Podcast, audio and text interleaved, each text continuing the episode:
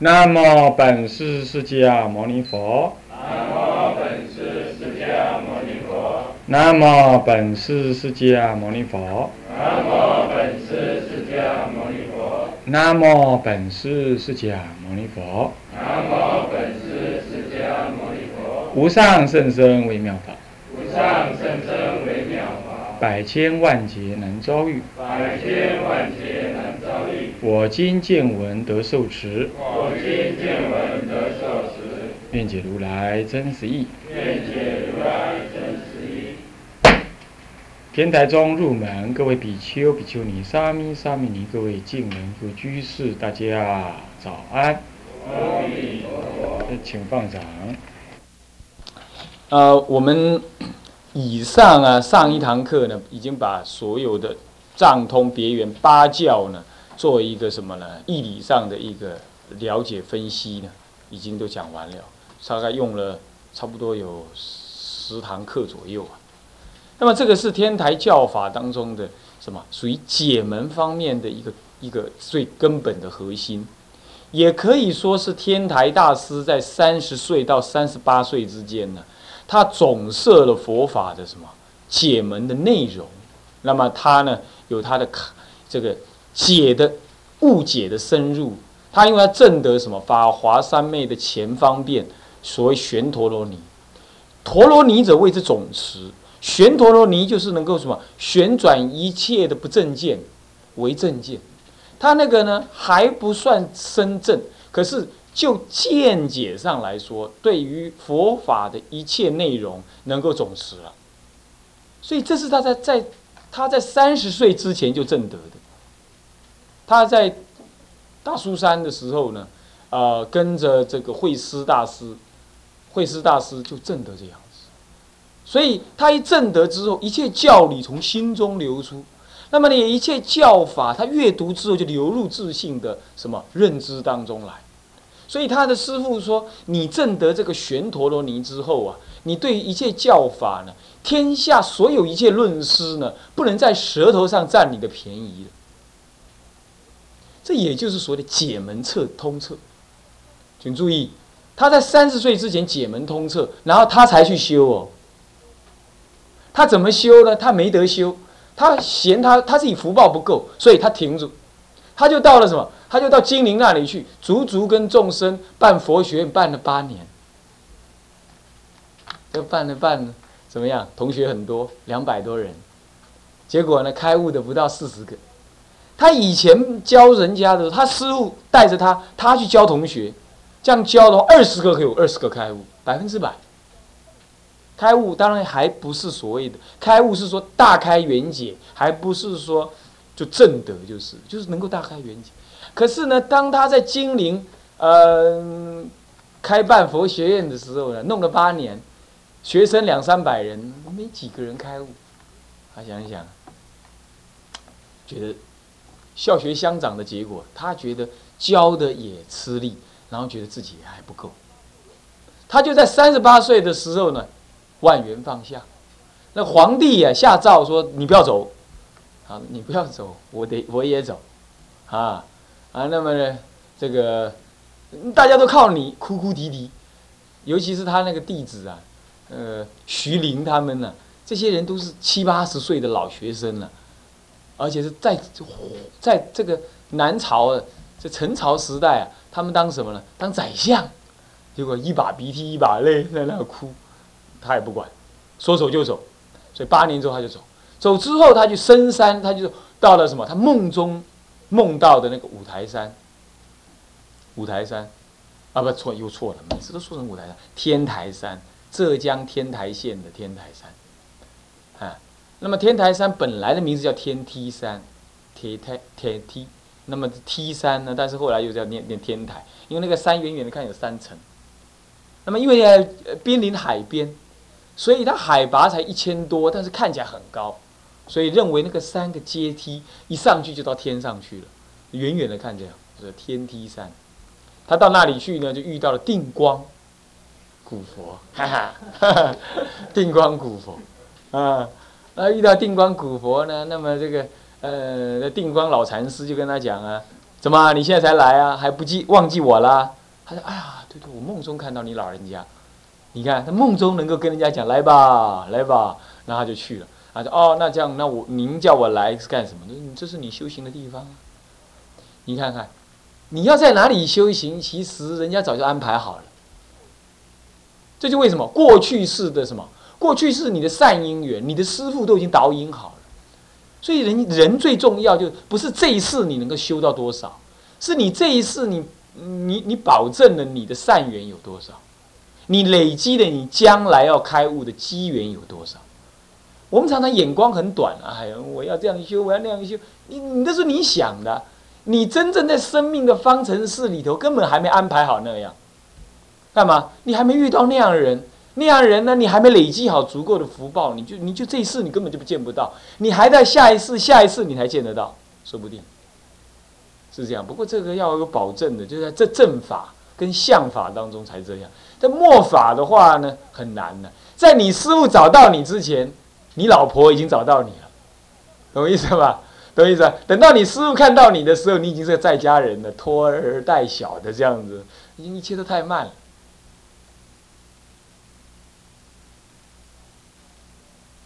懂吧？廖汉平，啊，所以你不要等下一世。你要等这一次，这一次就把它干掉。但是呢，即使是这一次的话，智者大师怎么修呢？啊，智者大师怎么修？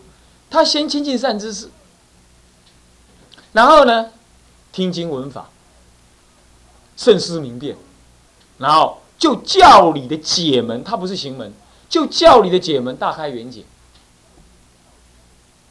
就是教理通透，没有疑惑。这样没有疑惑，就好像等于登那个大雪山的什么呢？的路子呢？地图完全看到了，完全看到啊，就是这样，而且被印证，被老师印证说你的地图是对的。从今而后呢，你走这条路不会有人用舌头转动得了你。为什么？你大开圆解之后，总持旋陀罗尼，也就一切的不正确的对法的不正确认知呢，都旋转过来了，而且能总持，叫旋陀罗尼。这个还不是开，这个还不是正德，这个只能叫做开悟。开悟就是悟得佛法的一切圆融的内容。一般来讲，末法连这样都不容易啊，但对他来讲，这样不过是一个准备功夫而已。这是在三十岁之前他就这么干，可是这样之后，他师傅并没有叫他就到深山里去修，干嘛？还没熟。你对于佛法有完全的认知，可是还就不是这样就能修啊。就好像说，你能够来出家，不等于你就能修啊。那只是说，你对于世间总算啊弄清楚了，别赛了，不能再混了。你这样你就想修吗？不是，你要先去解，解完了之后你就能修吗？不是，你要干嘛？在人群中打混，滚过一阵，真正的把你所知道的佛法，你去试着在生活中运用看看，然后你会发现，自爱难行。然后才内知道内有不足，这样子呢，培养了福报，培养了善因缘，培养了你内修的张力。智者大师足足搞了八年，他八年当中，他是带着什么？带着对佛法总持的那种内涵。他那个时候已经能讲什么了？你知道吗？已经能讲法华玄义，也就是能够讲，能够讲这个。五十八教能够讲，不过那个时候还没有遇到张安，张安大师还没有怎么样，三十岁，三十岁到五十八岁，张安大师还没出生呢，还没出生，张安大师慢他三十年嘛，慢他二十岁，哦，那出生了十岁了，十岁啊，慢他二十岁，小他二十岁，我都没记错，年谱你们看，好像小他二十岁，那么，那么他是已经出生了，不过他那个小孩十岁，十岁的小孩而已。所以他在金陵讲法的时候，藏安大师没有没有出来，没有没有办法替他集结。所以我们现在所看到的教理是他在五十八岁重讲的。你要知道，智者大师从三十岁之后啊，在教理部门，教理的部门已经没有什么，没有什么太特别。在实践的部门，他还不成熟。为什么？教理的部门在在大苏山已经大开圆解。他师傅说，他得玄陀罗尼之后，一切教法从心中流露，那么一切教法也流入自信中，所以对他来讲，水碾一法他都能开解。所以他那个时候已经有办法讲解什么？讲解两个重要的内容，一个就是我们现在在教，在教是刚教过的所谓五十八教。各位，这意味着什么？意味着他已经在解门上面通透。各位啊，你们要修行，你们不要以为出了家就能修行，出了家又不在解门上下功夫，然后两边倒。昨天呢，我跟我跟那个啊，这个这个邢思思，哎，邢思在哪里？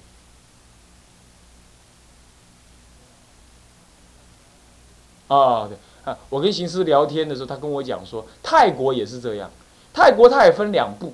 一部呢有读佛学院受解门训练的，那一部分是行门训练的。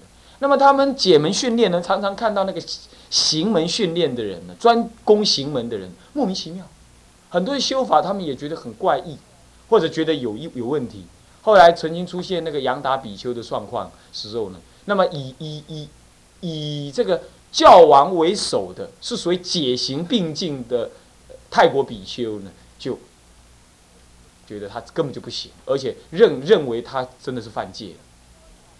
但是属于那种专搞行门不搞解门的，就是他就是讲修行这样，他就常常有一种傲慢，修行的傲慢，以及怎么样，对于佛法还不是很了解，但他有修，他就自以为他高人一等。这样是在中国也发生，在西藏也发生，在泰国内列的也发生。所以说，天台一开始从他的创教的祖师、祖师慧文慧师开始，一直到天台大师成立天台教法，三位大师开教的大师都有个统一的个认知，就是他们都不离经教修行，他们都不离经教修行。你看慧文大师，他是什么？阅读大师都能开悟，开悟之后再去修修禅师，他号称是禅师。慧师大师也是这样，诵般若经、照般若经、讲般若经，然后呢，怎么样？还送法华，对不对？然后送法华是修行啊，研究般若经、讲般若经是什么？是解门呢？啊，解行并进。那么到了智者大师呢，亦复如是。他的一生里头呢，他是先跟慧旷律师学戒律，学了戒律之后，又学了色大乘论、金光明经各种经论，学完了，然后。亲近什么慧师大师怎么样？解同样的听闻波若教法，那么呢，同样的诵法华经，这个时候是解行并进。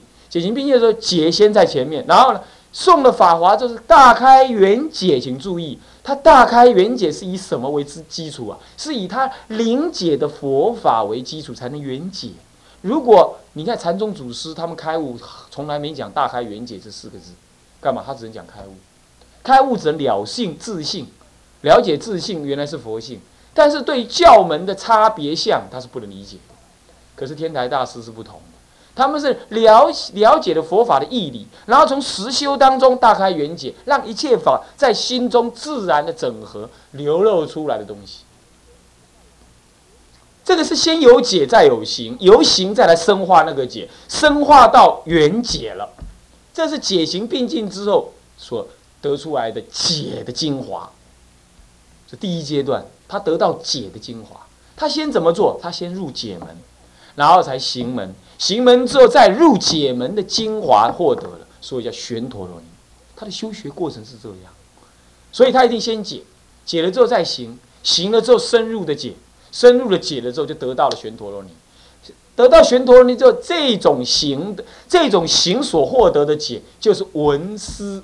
之后的圣思明辨之后的圆解，这文思一定当中带有修的内涵文思修刚开始先闻而思，思之后就行，行之后就深化你的文跟思，深化了你的文跟思，就得到了所谓的圆解的内容。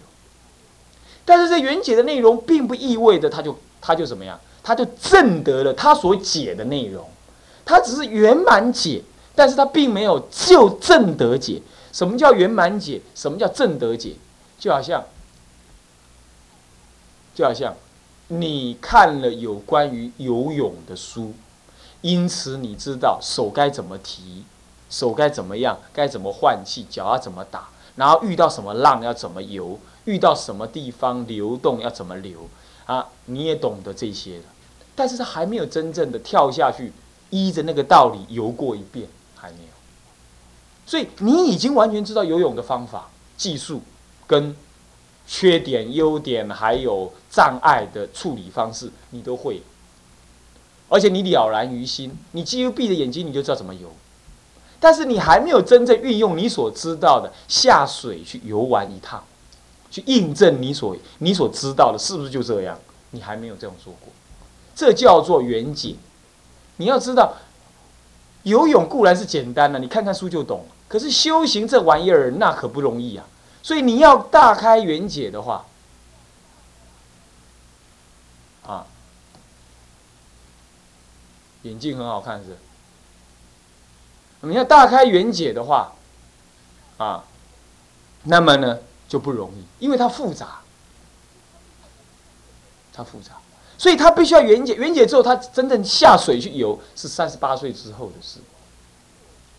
他下水去游了，或许对他的缘解怎么样有深入，但是不不太可能会改变。为什么？因为当时他的缘解是经由他的师傅认可的，而且也是他修来的，所以他不太可能会也会变化，但是有可能深化，有可能会补充，这倒是真的。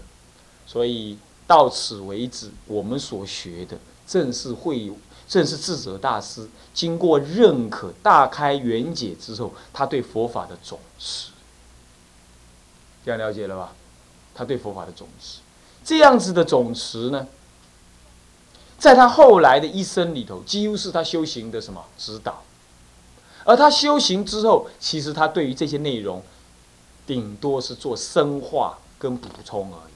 呃，内容的大方向是没有改变的。所以，我们现在来学这个，可以说就是智者大师从解门完成了之后，他去修行的一些指导的原则，可以说就是他的解跟行的什么精华。哎，行还不能这么说了，因为行他还有一套。等一下，我还我还没说，我还没说到，他解是这样，他唯有在这方面的解不怀疑了，他去行，他才能够一路行到底。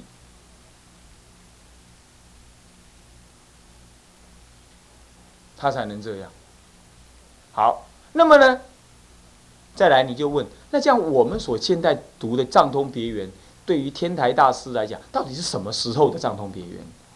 我说他三十岁以前，藏通别圆的教理已经能够讲说了，但是可能还没有那么完整、那么圆满，但根本的道理已经是由他的玄陀罗尼中流出了，然后他。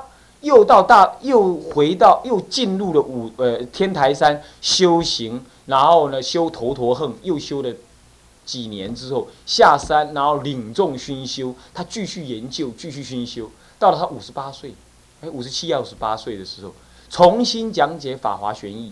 那么今天你所看到的资料，正是五十八、五十七之后，五十七八岁之后，五十七岁之后，他重讲《法华玄义》。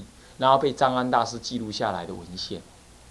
换句话说，虽然我告诉你藏通别人这种教判教的道理，在他三十岁的时候已经成就了，可是你所读的却是他更成熟的五十七岁的记录。这样懂了吧？这样懂了吧？所以你现在所学的可以说是天台教法当中的什么了？最成熟的思想了。好，这是一部分。但是它的价值不应该放在五十七岁来说，应该放在三十岁来说。为什么？三十岁的时候他还没有去深圳，他还没有上天台山去深圳的时候，他所凭的对教理的理解就是这些，所以它的价值应该放在这里看，他不应该放在他不应该放在他五十七岁已经都成就一代大师了再来看他的价值，这样看不出来，这样懂吗？所以你们就是他三十岁的时代的人了。对不对？正要去修的人，所以用这样的立场来看，呃，藏通别圆的话，那你就知道，那正是你将来修行所依赖的地方。这些五十八教，因为你读经也好，你听闻佛法也好，啊，你都怎么样？你都要回归到这里来，你才不会混乱，你才不会觉得奇怪，诶，这是佛法怎么这样讲，又怎么那样讲？你就不会，你能总持，能够总持佛法，行动起来才不会混乱。我今天看很多人念佛，两种人，第一种人他边念佛，边找外面有没有更好的法门。哎，某某师，听说你去参加破瓦法，哎，告诉我怎么样？真的好好哦，啊，那我要去。为什么你要去？我念阿弥陀大概不太管用。那么呢，他念佛，但是他骑马找马，谁号称开悟了，他也要去弄弄。只要听说哪里有个法，他屁股就坐不住了。就要去买飞机票，全世界到处去。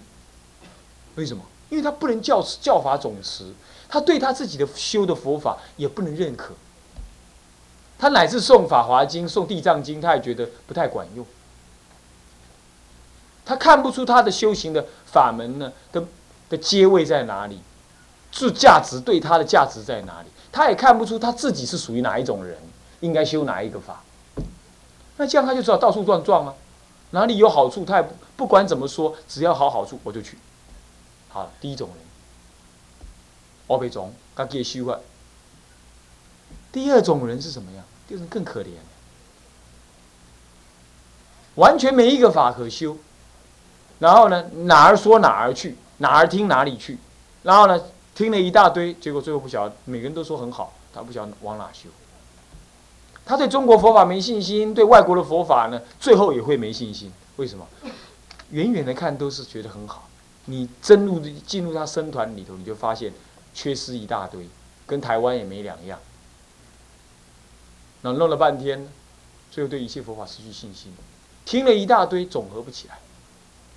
学到老哦，学到 六七十哦，六七十哦。他一方面批评念佛不好，一方面对人家还说我是念佛的，你看看真可怜，没办法，是没办法。